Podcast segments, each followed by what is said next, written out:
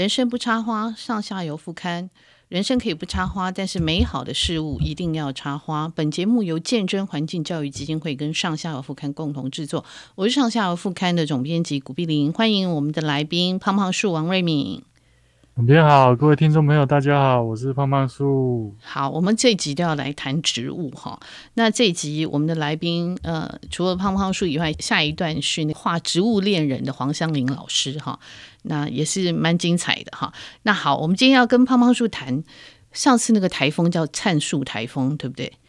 好，那本来这周末这前不久刚走，前不久嘛，哈，刚走啊。本来说是威力很大的灿树台风，可是它只带来雨量。但是这个台风名哈，胖胖树也在他的脸书上写，很多人才知道说，哦，原来灿树就是我们非常熟悉的一种植物，叫做夜来香哈。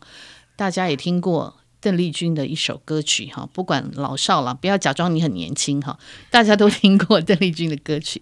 那这个除了香气以外，这个是原生在何处的植物？它有什么特性？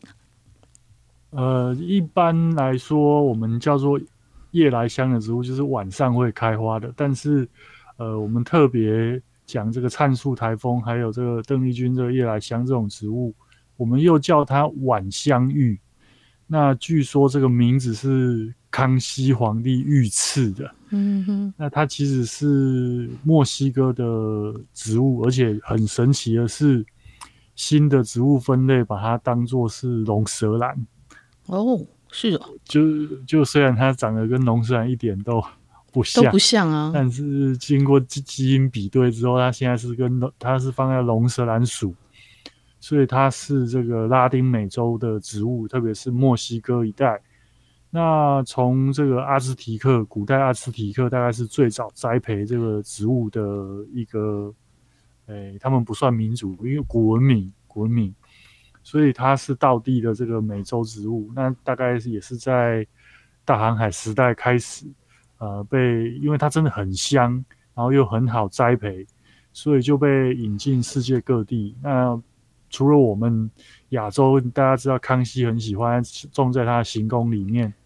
据说这个法王路易十四也很喜欢，所以把它种在这个凡尔赛宫。哦，所以这种这种植物真的是这个全世界大家都很喜欢的一个花，帝王都很喜欢。这样听起来 好像是，哦、好像嗯。那也不是只有帝王啊，我们民间大家，因为我想大家可能在开车，有时候路边大家不是会遇到那个卖玉兰花的这个这个，就是卖玉兰花的，它有时候会有另外一种整串的白色的，那个其实就是这个晚香玉。哦，就是就是我们看到，就是一般是卖玉兰花嘛，那另外有一个比较没那么香的，就是晚香玉，那个我比较喜欢。对，就大家，因为有些人就觉得玉兰花的味道太重了。对，那玉兰花它又通常都是在夏天盛产，那天气冷的时候就比较少。是，所以天气冷的时候反而更容易看到这个这个呃这个晚香玉，因为晚香玉通常都是入秋之后开始开。嗯嗯，就这个时间嘛，哈，差不多这个时间。嗯，对对，嗯，那它其实它不开花就长得真的很像杂草，很像，就是它叶子细细的，然后或者是你说可以，你说它长得像韭菜也差不多就那个样子啊，把它当做韭菜，对，它有点像韭菜，对，啊，比较特别的是，我觉得有一个特征很清楚，那也是我从这个清代文献里面可以确定说他在写的晚香玉。就是我们现在这个晚香玉，就是它会两朵开在一起。嗯嗯嗯，对。啊、嗯，这个是它一个很有趣的现象，就是它两朵并列。嗯嗯，它它的整个花序上面，它每每一个花出来都是两朵两朵两朵这样。所以它那个是白色的花，然后它两朵在一起。对不对？对，嗯，那因为它它那个颜色啊，所以这个阿斯提克其实是把它叫做骨头花。哦，对对对，我有看到你写说是骨头花，对，好，是因为它的形状，就是叫它夜来香的。哦，OK OK，哎，那我们这几年有吃到一种，呃，会把它拿来做菜哈，像那个炒那个晚香玉，哎，是这个吗？对，就是晚香玉笋。对对，这几年很流行。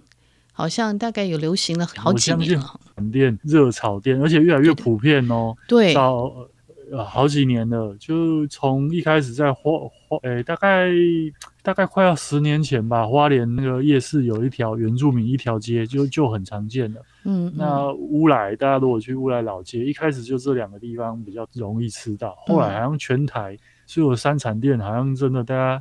就是要推出新菜色还是怎么样？嗯、那我知道云林也有产销班，现在专门是在种这个晚香玉笋。嗯，它就是它是绿色，它炒的是绿色的部分，开花就不能吃，对不对？呃，应该这么说，就是一般我们讲笋呐，比如说竹笋，那它是竹子的这个茎刚吐出来的嫩芽。嗯，那芦笋也是茎。吐出来的嫩芽，可是晚香玉笋，因为我刚刚讲晚香玉它是草，嗯、所以它没有直立的部分，它这个其实是它这个花序，嗯、整个花序，嗯、或者你叫它花亭，嗯，都可以，就是类似韭菜花，嗯，又 又讲到韭菜，嗯，就它是一棵草，它要开花的时候就长出一个直立的这个部分，嗯、那刚长出来花还是小花苞的时候就被采下来，嗯，就。吃起来是就是真的有点类似芦笋这种感觉，嗯嗯，那它就被称为晚香玉笋。哦，不过我要特别跟大家讲，就是你买的玉兰花摊的那个夜来香，嗯，跟晚香玉笋它有一个差异。晚香玉笋一般是单瓣的，就是就是只有一层花瓣的，花比较小，嗯嗯嗯，就是它是原生的状态。那呃，在卖的那个夜来香。花串它是重瓣型的哦，嗯哼哼哼，所以看起来花就会大多了。是，所以观赏的会是用重瓣的就对了。呃、欸，也不一定啦，就是两个都有人种来观赏。嗯哼，但是种重瓣的会看起来又更好像，就我不知道大家可能有些人喜欢花花团锦簇的那种感觉，就特别喜欢重瓣。嗯，那像我个人这个怪怪咖，所以我从来都不喜欢重瓣。我都出单瓣的，所以你不会像茶花，你也喜欢单瓣吧？对对对，我什么我都喜欢单瓣，哦、比较野，我觉得比较素雅。嗯嗯嗯嗯，嗯你你比较不喜欢用人工一直不断的栽培栽植的这样的，是不是？对对对，就像蝴蝶兰，大家都喜欢又大又圆，嗯、我喜欢那个野生的细细小小的那种花瓣。嗯哼哼，嗯、哦，原来，所以你就是喜欢它原来的样子。对不对？对对对，嗯、我常开玩笑说，我不喜欢那种被人工改造的、刻意改过的那种，嗯、所以吃水果我也不喜欢太甜的。好，嗯，所以这、嗯、所以这个也是你不喜欢太甜。那其实现在的芭乐几乎已经不是我小时候吃的芭乐了，就就都不是，都不是哈。像凤梨也是哦，我们上次也谈过，对，对不对？所以对啊，对啊，对，所以连花也是哈，因为人都喜欢好吃。然后好看，好看，然后希望希望比较富丽堂皇的感觉，然后比较华丽的感觉，哈，所以花就会一直朝这个方向去改良嘛，哈。对啊，就是好像全世界都这样，可是呃，也不一定每个人都喜欢呢。像我是也是有遇过一些同好跟我一样是喜欢。这种比较素雅一点的，嗯嗯嗯，但这个反而很难找。像我们你刚刚讲的说要找这个单瓣的晚晚香玉，我们几乎是已经很少，就是除了那个吃的那个炒晚香玉笋以外，我们很少看到。呃，在园艺品种比较少看到了。嗯，对，但是因为为了吃晚香玉笋，所以它现在又开始被大量栽培，这是一个很有趣的现象。我不知道用什么成语来形容这个，嗯、这个叫。返璞归真嘛？嗯，对，对，所以所以你看，这个是很有趣哦，有很很多东西是循环的。那我们要再来讲一下哈，就是刚刚讲到这个这个夜来香，那也讲到说台风的命名哈，呃，像现在秋天还有秋台嘛哈，有哪一些台风它是用植物来命名的？我我你也写过，我记得，你要不要说说这些植物的典故？嗯、呃，就其实台风后来就是全世界大家都有命名权嘛。嗯，那我除了这个这个晚香玉台风就灿树，那灿树它是这个柬埔寨命名的，它其实念起来比较类似圈住，就是所以它后面那个音，香港那边是把它翻译做都。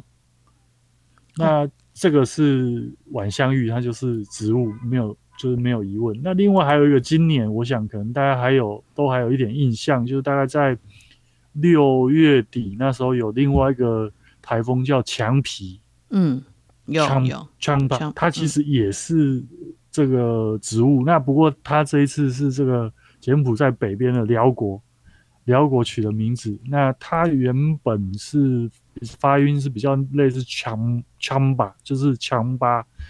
那它是呃，如果直接用辽国的语语义，它其实是这个我们大家也很熟悉的这个鸡蛋花。嗯嗯嗯，哦，就是鸡蛋花。嗯，对。那鸡蛋花其实大家可能看到鸡蛋花，可能就会想到巴厘岛啊，嗯，就是这个热带风情。但是它其实也是这个拉丁美洲的植物。嗯哼哼。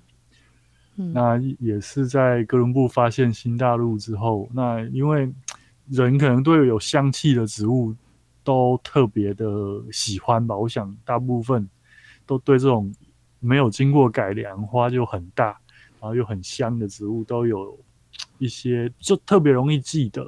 所以墙皮也是这个花，只是我那时候在写墙皮的时候，其实我也做了语言学的考证，因为枪巴这个。一开始在东南亚，甚至它这个语言是从应该是从印度来的，嗯、哼它最早应该就是指这个呃黄玉兰，就或者是叫做金玉兰。哦，是，所以比较是接近玉兰花的。嗯，对对对，那就是都是会香的植物，嗯、然后都是这个偏金黄色这个颜色的。嗯，那它到底什么时候被被搞混了？诶、欸，很难考证，但是我们从语言的源头，因为我发现东南亚不管是这个辽国、泰国、柬埔寨、马来文还是印度，其实你会发现，Chamba 大概指指的都是这个黄玉兰。嗯嗯，那甚至还有一个这个，嗯，这个我们熟不知道大家有没有听过的古代的这个国家，就是这个越南古代有一个中越有一个国家叫占婆。哦，占卜，嗯，应该占卜其实其实也是指这个黄玉兰，嗯、都是就是这个台风同样的这个词汇来源。嗯嗯嗯嗯嗯。那真的开让我开始研究，也、欸，不能说研究，就对这个台风命名感到兴趣的第一个台风，我们要追寻第一个台风，应该是二零一六年有一个这个叫做莫兰蒂。哦，莫兰蒂，对对对。哇，那莫兰蒂是也是强台，而且也是中秋节前造成的这个中南部不小的这个灾损。嗯、那那时候新闻就有报莫兰蒂是马来西亚命名的台风。那我一听到马来西亚，然后又莫兰蒂，我马上直觉我就去查，因为我觉得这个发音呐、啊，因为马来文这个 Meranti，嗯，我知道它是植物。那以前我有看过有这个不。就是，我学森林，我知道木材商人是把它翻译作美兰地。嗯哼哼哼，就很早以前我们在学的时候就，所以我对这个名称有印象。那它就是指这个柳桉树。哦，柳桉呐，啊，柳桉就是整个东南亚最高大的树，就我们可以讲说，它就是撞到月亮的树了，因为它。在婆罗洲有记录的高度接近一百公尺，哦，是哦，接近一百公尺。那整座森林平均可以到八十公尺，都是这个，主要都是这个柳桉树了。嗯哼哼哼。呃，那你从它的命名，你也会发现很有趣，就是你看它很巧，其实都非常巧，就是呃，像它就是强台，然后又是大树。那晚香玉。像刚刚我们一开始提到晚香玉，我就我自己在脸书上面祈祷，希望它可以像晚香玉一样温柔，温柔一点哦，对，不要造成太大的灾害。嗯，确实它就没有造成那么，它大概就是比较轻微的啦。嗯嗯，所以我觉得，然后更巧的是，呃，那个种子设计设计的那个日历，嗯，那一天刚好就是晚香玉。嗯嗯嗯嗯，我觉得这一切真的是，嗯。无巧不成书，嗯嗯嗯，冥冥之中了哈。嗯，对对对对。哎，那这样子，我们讲到说，因为台风有各国现在都是有命名权嘛。我后来查了一下，发现有很多台风名是很美的花草树果树的名字哈，像什么百合啊、杜鹃啊、海棠啊、茉莉呀，哈。什么桃枝、宝霞、什么凤仙，这些好多哦。然后好像是很多是东南亚的国家取的名字哈。我我我发现也有什么诶，榴莲也取进来哈。那这些有里面有一些诶植物我们是很熟悉，有些我们好像连听都没有听过。像呃像他们有叫什么卡努，就是那个卡片的卡哈，奴是那个努力的努啊哈。还有什么浪卡。什么呃，利奇马这些都是什么植物啊？这个嗯，这个可能真的就是要看一下它的不同国家的语言，就是念的音哈。对对对，因为呃，我现在呃，我要先确定它是因为一般我们在发布，我们现在都会讲说它是哪一个国家的，就是哪一个国家命名，嗯，它原始的语言是什么。嗯，就是你查中文不一定查得到，嗯、但你查英文大概都查得到。那呃，像这个卡努台风啊，嗯，它是这个大家应该也都很熟悉，它是泰国提供的。嗯，那它是菠萝蜜的意思。哦，是哦，卡努就是泰文的菠萝蜜的意思。菠萝蜜的，我就我知道它是菠萝蜜。那菠萝蜜就一方面，大家知道我对东南亚。很有兴趣，是那对这个呃热带植物，尤其是这些可以吃的花花草草，是。所以那东南亚各国的语言，我我没有自己去，我没有去补习啊，嗯、就是我到后来大概就是自学。你好厉害！因为主要是现在这网络很方便，所以你要自学很多东西都相对比过去简单。嗯，网络上很多的教材你可以上，所以真的就是你就可以查到很多各式各样。嗯啊，有就有一些我有写过，有一些我没有写过，但我觉得这个真的就是生活乐趣，嗯，就是也像我常说的，植物无所不在，嗯嗯嗯嗯嗯，呃，就是你看连台风都都可以有这么多的跟植物扯扯扯这么远，这样子，对对。那所以这个是菠萝蜜，那像那个我看到有一个名字叫马蛙，他说好像是马来西亚取的，是玫瑰。对马蛙，嗯嗯，嗯对，这个我就要再确定一下。对对，很 好，反正很好玩。我看到这些名字都想说，哇，这到底是什么植物哈？那就像你讲的说，它很多是可能是东南亚不同国家，也许是缅甸取，也许是泰国取的，也许是马来西亚取的，所以我们就要回去知道它的原文是怎么念，在那个国家，对不对？因为对，因、嗯、因为你要先知道到底是谁命名的嘛，嗯，嗯因为。才知道它原本是从什么样的字，嗯，呃，这个音译过来的。嗯、那像刚刚这个总编有提到马哇，就是它是这个马来西亚，对，马来语，那嗯，马来语，嗯，那有人也会问，哎，那那玫瑰，马来西亚玫瑰吗？那这时候我就会想要跟大家分享，就是现在已经是全球化时代，嗯、我们可以认识东南亚植物，东南亚一定也会认识。这个温带植物，嗯嗯，这个玫瑰花，嗯，不过，诶，我觉得我想要跟大家分享的，除了这个台风之外，其实大家这样一讲，会觉得好像东南亚特别喜欢用植物来命名，对，好像是，但其实不是哦。嗯、我觉得全世界都有，比如说我讲我们台湾好了，嗯，台湾也有很多地名，嗯，或人名，有时候也会会用这个这个植物来命名啊，嗯嗯嗯。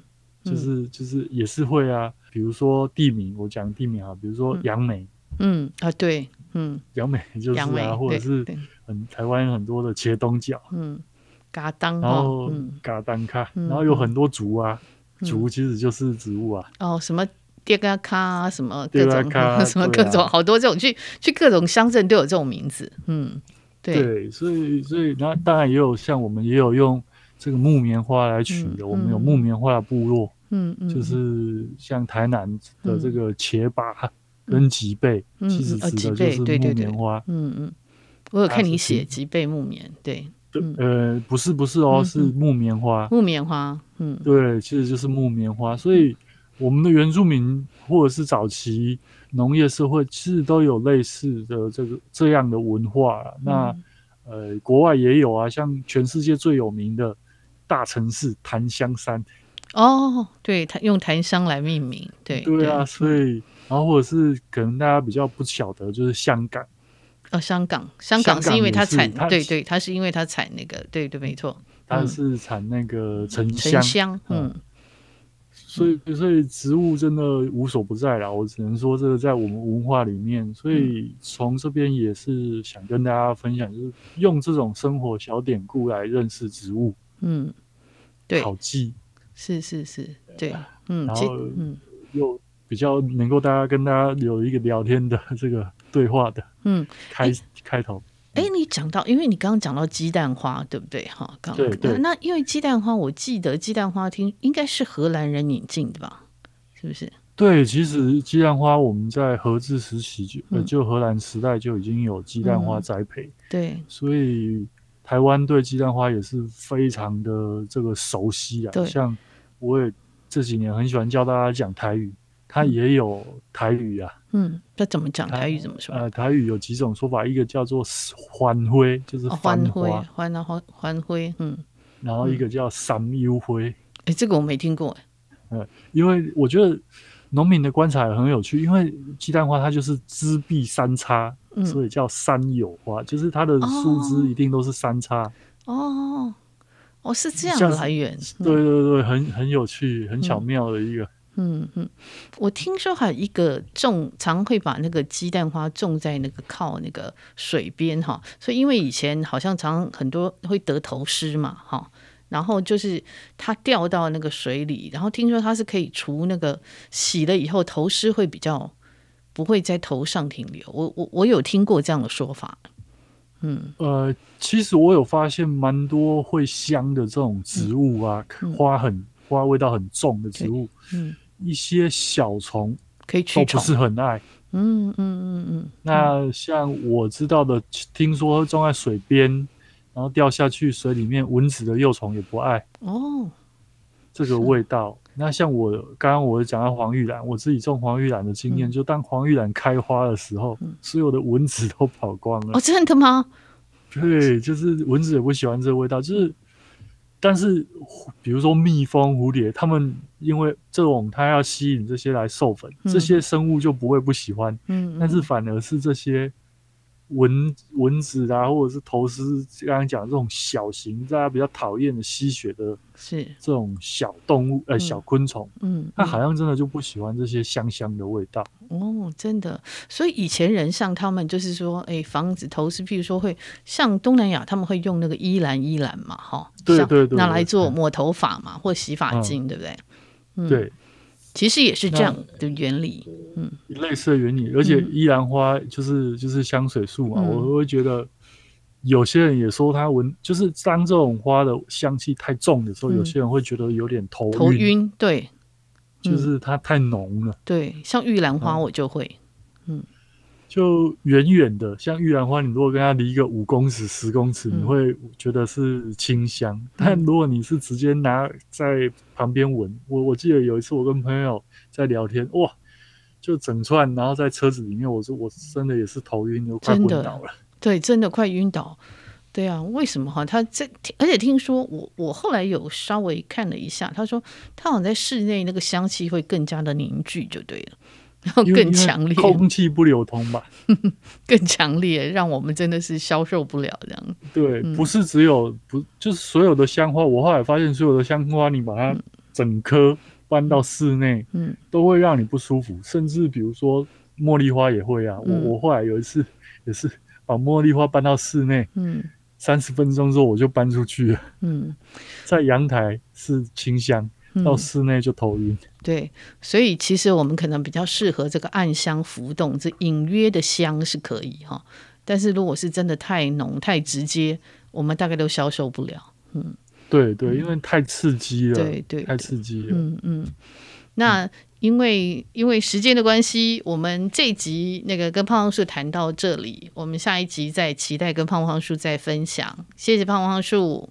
谢谢总编，谢谢大家。好，各位听众，我们下一段节目是请到这个黄香伶老师哈。黄香伶老师非常特别，去年有一本书叫做《植物情人》哈，卖的，哎，我听大块的呃董董事长郝明义先生说卖的还不错，因为好像也很高兴哈。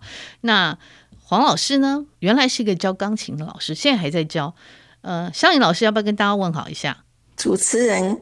各位听众，大家好，是我是黄香玲。嗯，湘云老师在花莲，嗯、我们现在是连线哈，是不是？您在花莲吗？今天我在玉里，很遥远的玉里。是是，玉里是一个山明水秀的地方啊，是。对，我蛮喜欢那里的，它的山很特别。啊、真的。对对对，玉里啊，长梁我都非常喜欢。你有来过吗？我有，我有。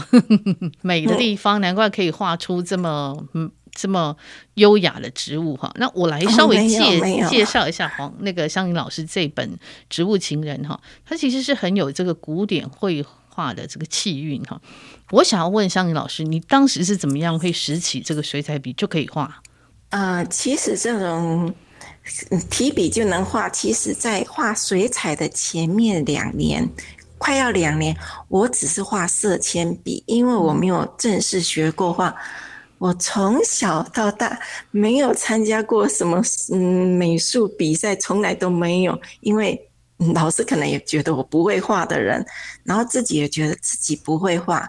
是我都前面的两年呢，我就是有一天等学生来上钢琴课的时候，嗯，啊，学生还没有来，刚好面前有一朵扶桑花，我就拿着那个色铅笔随意这样子随意画。哎，我突然有一种开窍的感觉，我觉得我好像会画，那种感觉就好像你在学游泳，怎么踢水都不会有，突然有一天，好像哎，忽然会有的那种感觉，然后我就这样一直画，就是随意画，就是没有认真的，没有像现在每天必画这样子的，嗯、就是想到就画一点，想到就画一点，都画色铅笔，嗯。刚刚两年过去了，我觉得在画色铅笔好像已经腻了，嗯，但是我不会画水彩，我觉得水彩好像很困难，嗯，因为从前年轻的时候对绘画也是有一种幻想，嗯，也曾经去学过一个月，但是我觉得水彩太难了，嗯。就从此都没有去接触到这一块，是，但是我就觉得我再来去学一次看看。可是学了两个月，因为都跟一些小孩子在学，他们都画铅笔，嗯，啊，画的都是瓶瓶罐罐。可是我实在不想画这个，然后我就好像热情没有了，我好像又跟从前一样，好像变得不会画了，跟从前一样。然后刚好一个朋友说：“啊，你就画高兴就好了，不用那么认真啊，画高兴就好。”他也觉得我老了，啊，画高兴就好。我想也对啊，不要学了。然后我就。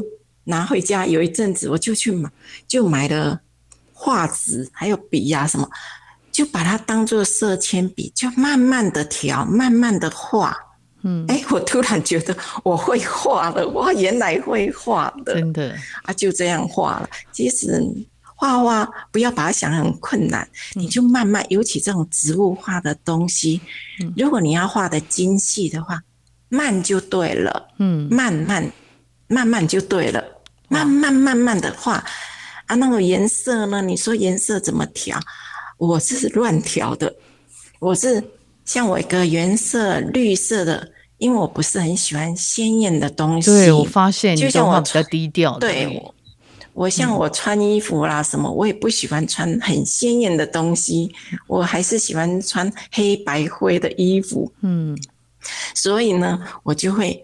调我喜欢的颜色，而我的颜色，嗯，嗯，就好像是属于这种比较暗淡的颜色啦。嗯，没有想那么多。是，哎、欸，可是那个、呃、那个湘云老师，你自己没有发现？嗯、其实像水墨画里面哈，他们在画植物的时候，嗯、他们的那个叶子哦，颜色也是比较暗，就是会比较黑，比较褐色，接近咖啡色。其实，哈哈哈对，因为他们都好像都把颜色给那个花。哦，主角是花，嗯，对，我当时看到你的，我就觉得，哎，有这样的感觉，嗯嗯，呃，我觉得我喜欢把植物画成很低调的感觉，嗯，好像比较适合我，好像跟我比较搭。哦，其实我们的人哦，人每一个人的气质。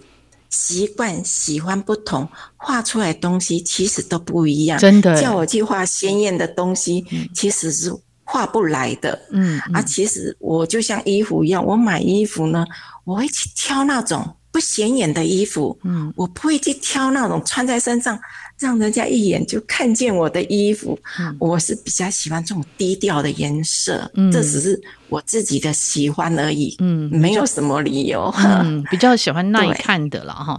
那那个香云老师，我想请教您，因为您都画植物嘛，哈，植物对你的意义是什么？嗯、植物，植物其实是上天给我的心灵药方。其实我是一个比较多愁善感的人，嗯，很容易。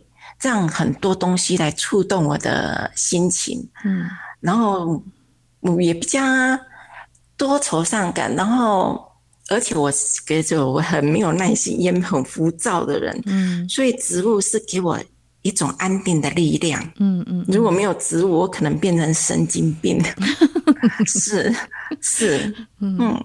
是，那还有就是我看那个好好明义好先生帮您写的序，说您的生活非常的简朴嘛，就是一个断舍离的实践者。你除了教钢琴以外，就是种植物、画植物。你对植物有很多很像哲学家的语言哈。哎，很好奇你种了哪一些植物啊？哦，没有很哲学家的语言。其实我讲的话是很简单，嗯，真的很简单，嗯、不要把它想成什么哲理。嗯、其实我。因为我只有高中毕业，嗯、我读的书真的是不多，然后我只是用比较口语化这样子，嗯、因为要写很长的文章我不会，嗯、啊，所以其实你看到的这些文章，你就看表面就好了，其实它没有什么哲理，我觉得是很简单的。啊，断舍离这跟我的年纪有很大的关系。嗯因为我在画画之后，我一天现在一天都画六七个钟头，嗯嗯，所以我就必须要断舍很多东西，不想花时间在打扫方面，嗯，我就把我的家的东西的东西都清空。哦，你东西越少，你就会比较好打扫。我只要每天这样随便拍拍的就干净了。嗯嗯嗯啊，东西少你才好打扫，而且我觉得东西多哈，看起来很肮脏，嗯，我就。就年纪越大，我就越来越会断舍离，嗯、就把东西都舍弃不要。但是不是完成了？我现在还是在实践的路上。嗯、是，对。然后你说我种了哪些植物是吗？嗯。我现这个要跟我绘绘画前跟绘画后有很大的差别。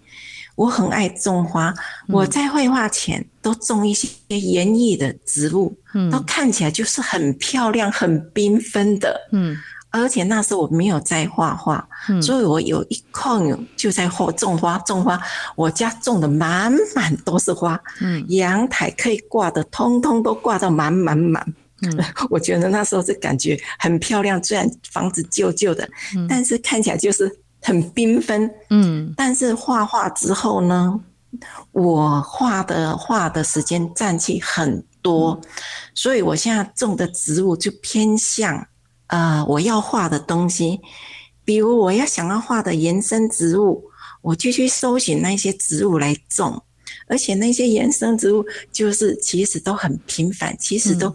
小不伶仃的，不是像园艺品种的那么的美丽了。嗯，对，所以这个差别很大。嗯嗯，我朋友说说，以前你种的花都好漂亮，现在怎么比较少了？这个就很大的差别。嗯嗯，哦，是，对，所以现在现在你种了反而比以前更少，就对了。比较少，因为你占据的时间就比较少。嗯、种植物需要看护，嗯、需要花很多的时间来照顾。嗯啊，然后我现在画画的时间呢，我是几乎都平常都从十点画到下午的四点多左右或五点这样子。嗯，所以啊，然后接下来的还有其他的事情要做，嗯、所以呢，嗯，种花的时间真的就会变少了。嗯嗯嗯，是哈，对，是。那您说哈，因为您您有讲说，这个一盆花是一座森林，一棵树是一座花园哈。那现在您自己种的这些花，嗯、像我看您哈，尤其是看您那个兰花，因为去年您是出了那个植物情人，嗯、今年出了兰花絮语嘛，哈，那兰花你种了很多，嗯、这些都是你种的吗？我们看到画 那个画出来的，对对啊，那但是很多都是我去买来种的，嗯、呃，因为这些植物我一定要看着植物来画。才会感觉下笔，我才会那么肯定。嗯，嗯，我没有办法看着植物啦，啊，看着照片呐，或者是看着那个幻灯片来画。嗯，欸，我是在我会画的，觉得会很心虚。是 对，所以我那一些植物，所以你看到所有的植物，全部都是我种的，然后看着食物而画的。嗯。嗯，是这样子，是是。然后，然后您那个，您又讲说那个兰花哈，哎，对你来讲，你说没有爱就不要画兰花，对不对？嗯，是。其实，呃，不止兰花是这样，其他的其他的东西，只要你画画的话，都要画你最爱的东西，才会有感情。嗯，你才会花心思去画它。我不止兰花。如果你不喜欢植物，你也可以去。如果你最爱的是你的老公，你最好就永远画你老公就好了。真的吗？老公不是都长一样的？嗯，是，嗯，那对我喜欢的，我喜欢画植物。你不爱画植物，你就千万就不要来画植物。你不爱兰花，你就不要画兰花。你画你最爱的东西就对了。嗯，是。所以您的意思说。哎，我刚刚有听到您那边有猫叫声，您是有养猫对不对？啊，这是张惠芬那个大叔张惠芬，他过世之后，嗯、他家人把他的猫送来义里给我养的。嗯，哦，是哦，是张惠芬的哦的猫，是很难想象哈、哦，他几年前来我家、嗯、走来走去，他一定不会想到说有一天他的猫。他一定不会想到，他过几年后，他的猫竟然生活在我家。嗯，真的是我觉得，嗯，见猫如见人。嗯，真的，哎，这这段那个缘分，那个香林老师可以说一下吗？好，在二零一六年的时候，因为张惠芬的书我买了很多，是我觉得他是我们台湾最喜欢植物画的人。然后在二零一六年的时候，我传，因为我对山西这种东西非常的不会，嗯，然后我请我的学生帮我传了二十几张的植物画给张惠芬，嗯，嗯，嗯，嗯，他就非常的有礼貌，就就像一般的出版社在很委婉的拒绝那种话，啊，我听了，我学生转给我看，我就没有多说，然后就算了，然后过了两年后，我就觉得。我就就叫我的学生说：“你帮我在 FB 传，因为我那时候不会在 FB 传东西的人。嗯、虽然我有手机，但是我不会用。嗯、然后我就叫我学生说：‘你帮我传两百多张给张惠芬，张总编。’然后他说好，然后传过，他马上就说：‘嗯，你这些话呢？’”非常像欧洲博物馆的画，嗯，对，非常的缤纷，非常的古朴。嗯，但是我觉得你是都是用不是透过你的眼来画的，嗯、你是都是临摹的。哦，我听到我好开心哦，嗯嗯，我听到我好像很开心，嗯嗯，因为我觉得你一定会喜欢我的画，你为什么会不喜欢我的画？你明明就那么爱植物画的人，嗯，然后我的学生跟他说。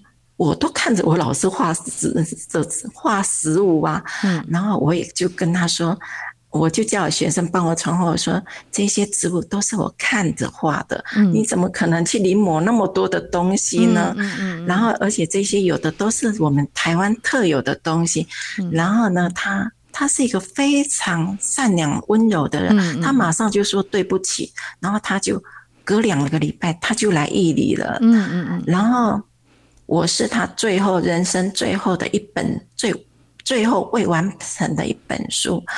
他在病发之前三月底，他四月就发生他他发现他身体不舒服。他三月底的时候还跟我说：“哎，我续写好了，我的前言也写好了。”我说：“你赶快写，不要写到我等到我老扣扣了，我已经很老了。”嗯，然后他就说好。然后隔阵子，他很快就离开了。嗯嗯嗯嗯嗯，他很快就离开了。是我们对，对我们在讲这个张慧芬哈，我稍微呃那个补充一下，张慧芬小姐是呃她以前自己有一个大树文化哦，有一个出版社哈，那她是台湾就是出了呃台湾赏树情报，台湾野花三百六十五天，这个都是她出的哈，她是真的就像桑尼老师说的，她是台湾最喜欢植物的。呃，出版业的这个这个朋友，对，那后来他们因为出版社其实经营的也很辛苦，嗯、因为他整个都是要他那个印刷都是要彩色的，然后都是要铜版纸，每一本书的成本都很高，所以后来他们就呃有点是就呃卖给那个远见的天下天下文化哈，远那是远见系统的天下文化，嗯、那天下文化、嗯、呃这里面那个。张惠芬小姐还是一样去那边编，她就编她属于她自己自然的系列嘛，哈，继续编。那后来大概是呃前几年，我记得好像是三四年前哈，她就突然。好像就呃得了得了癌症就过世了，我听到也是非常的讶异，因为我也跟他有过呃一两面之缘了哈。那他、嗯、我也很喜欢他的书，所以也买了很多他们当时这种呃各种自然系列的书哈。那觉得非常可惜。后来香云老师您的书就给大块出对不对？大块文化出，这个又是什么渊源呢？嗯 这个我觉得好先生在《植物情人》里面的序啊，就帮我交代的非常清楚。嗯、我觉得好先生真是我的恩人呐、啊，真的。因为我是素人，也不是网红，嗯，所以他，嗯，他这个《植物情人》上面他都想的很好。是，我的朋友都看到说那个序，他说啊，这就是写你，这就是写你，对对，就是这样子。嗯嗯，因为我觉得。张总编他一定也很希望我的画可以完成，是，嗯，我觉觉得好像也是冥冥之中有他的安排。我觉得感谢大家，真的非常感谢大家，不然我真的是一个素人甲的人。嗯嗯，因为好像对，对我看那个好好咪好先写的序也很好玩，所以有一天就是那个那个香玉老师就跟他联络哈。然后很好玩，说把他的把他的那个话传给他，然后说你要不要帮我出书？好，先也也大概刚开始也吓一跳哈。对，其实这个过程也蛮有趣。郝先生真的是一个很有童心的人呢。嗯，我觉得他真的是一个燃烧自己照亮别人的人。嗯，很可以帮我出这样的。其实这种书是很冷门的书。嗯嗯，真的是很谢谢出版社。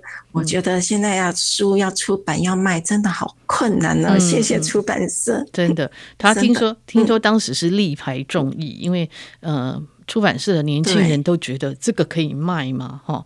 那对，嗯，我觉得因为疫情的关系，哈，其实大家也都比较是呃，会回到自己的家里了，哈，也让我们对于植物会开始有不同的认识，嗯、因为很多人过去是呃家里一根草都没有的，哈。那但是这几年我看到有很多人开始种植物，哈，这个我也跟胖胖树谈过，因为很多人也开始就，尤其是男生，哈，像我们现在看到那个。呃，观叶植物哈，都是男男士先开始，当然也有很多呃女性也在种植。为什么？那我这个事情我也跟郝明好先提到，他说为什么是男性都喜欢观叶植物？我说。大部分男生都不好意思说他喜欢花了哈，所以他们会先从观叶植物开始，这个也是很有趣。我觉得也 嗯，你有不同的看法。喜欢，嗯、我觉得男生好像比较喜欢兰花，哎，但是现在买书的人真是少到不行。其实我因为我身边的人其实都是白丁，嗯、都没有什么读书的人。嗯、我身边的人没有人在买书的，一辈子也没在买书。嗯、像那个兰花呢？嗯，所以我都觉得现在买书卖书真的好辛苦啊！嗯、啊，然后嗯，兰花序这个哈，真的没有第一本卖得好，嗯、因为兰花序里面很多延伸栏就不是那么的抢眼，嗯，嗯。人还是会被容易被亮的东西、嗯、丰富的东西吸引，嗯，但是呢，我觉得我还是要坚持自己的想法。我还是要去画那个台湾特有的东西，嗯嗯，因为那是外国的植物画家不会来画的。嗯，很多原生的兰花，它的大小只有一两公分，甚至才一公分，整个植株才那么小。嗯，我觉得我应该用我有限的生命，因为我年纪也要六六十岁了，嗯嗯，我应该来画这些东西。虽然它可能不那么的抢眼，嗯，但是我还是希望，我还是会去画它们。还是其实画这个植物非常的耗费心力，嗯，呃，因为这个植物呢，你要每一个地方要观察的很仔细，如果。你一点画不对的话，就全部都是错了。嗯，所以不止你要画你喜欢的颜色，嗯，你也要画对。嗯，所以画植物，但是有一点，我现在很快画虫类、蛾类。哦，我有看到人先画新的虫类，更需要眼力，它比画植物更困难。嗯嗯，因为我画植物不用尺量，我画那些蛾类，一只蛾我要画好久，我已经可以画完一。一张画了，蛾类我可能才画一只蛾，嗯，我都要用尺量，它的翅膀、它的脚、它的那个触角，我都要用非常仔细的，它的身长、它的多大只，我全部都用一比一的比例画出来，而且都要用尺量，所以很耗费我的眼力。有的鹅啊。花花的，花花的，真的，你就很耗费你的眼力，比会画植物还要耗费精神。但是我又很喜欢植物，画植物，所以我就把鹅啊、植物啊，通通都混混在一起。嗯嗯，鹅跟虫都会动啊，会不会像植物那么乖乖的在那里让你画？哦，是。所以你要抓对了它的时间地点，嗯，它的时间，它有时候它不会一直动，一直动，它有时候会它就停住的时候，你要把握那个时间。是哦，哇，对，那这个还要跟它很有默契哦，这个很不容易。画画 昆虫比画植物难上好几倍，我自己的感觉。是是是，对对。那那个一般人他想要画画，你会建议他怎么开始？跟你一样吗？你这个太难了啦。嗯，不要跟我一样，画你自己想要的，然后从最简单的花画起，然后用自己去看。我看的视角一定跟你不一样，我喜欢的东西一定也跟你不一样。嗯。看你喜欢什么，我就建议的日日春很常见。我觉得你最好第一朵就来画日日春。哎，我有看到你画日日春，对，日日春最好画了，而且它好讨喜哦。嗯，每天都有春天。是，我觉得日日春的那个花瓣又很简单，又很讨喜。嗯，我建议你可以画日日春的一朵花开始。嗯，你一朵花画的很好之后，你对其他的就会开窍了。嗯，一片叶子一样，你不要去画很困难的东西，不要先画整株，嗯，你去画一朵花就好了，嗯，画一片叶子，而且你找简单的日日春的叶子也可以，然后你画一片叶子画得好，你其他就会画了，你就会开窍了。是，画画其实也不难，你不要跟像我，如果跟欧洲的宫廷画家来比，我也觉得他们都是我前面的一座山，嗯，但是。我们也是要自己提醒自己，嗯、我们就像走过一山又一山就好了，嗯、不用感到挫折。嗯，就像我以前练钢琴一样，哦，听人家弹爱丽丝好好听哦，嗯、我就说我要弹到那一首。是，等到我弹到那一首的时候，哦，我又觉得啊、哦，那个少女的祈祷更好听，我又要去学了。画画也是一样，嗯、不要画太难的，从最简单的画画起。是画自己最爱的自己就对了，嗯，对了，好，嗯、我们谢谢湘云老师哦。其实时间真的很有限，他讲他其实很厉害，他很会讲，他每次都觉得他自己不会讲。没有，哦，没有。我们要谢谢湘云 老师的分享哈。最后我们要来朗读这个郝明义先生帮湘云老师写的序。呃，湘云老师你自己念咯，请你念。好好，不要紧张，不要紧张。路过自己的声音，我觉得好像鬼在叫的声音。不要紧张，慢慢。我我现在，但是我还是要鼓起勇气来念郝先生帮我写的信。我实在太感谢他了，郝先生，我实在太感谢你了。好，所以我还是要鼓起勇气来念，请大家多多包涵。好，和那些光鲜亮丽，在应酬热闹场合常看到的兰花不同。我为他们大相径庭的形貌感到很压抑。这样再查查资料，才知道兰花种类之多，竟然有所有鸟类的三倍之多。哺乳动物的四倍之多。在有种子的植物物种里，兰花占的比例竟然能高达百分之十。谈各种兰花不同的美丽、诱惑和心机之书，也不知凡几。但在我和兰花还十分短暂、有限的接触里，有一点特别吸引了我。和它们相处了，才知道。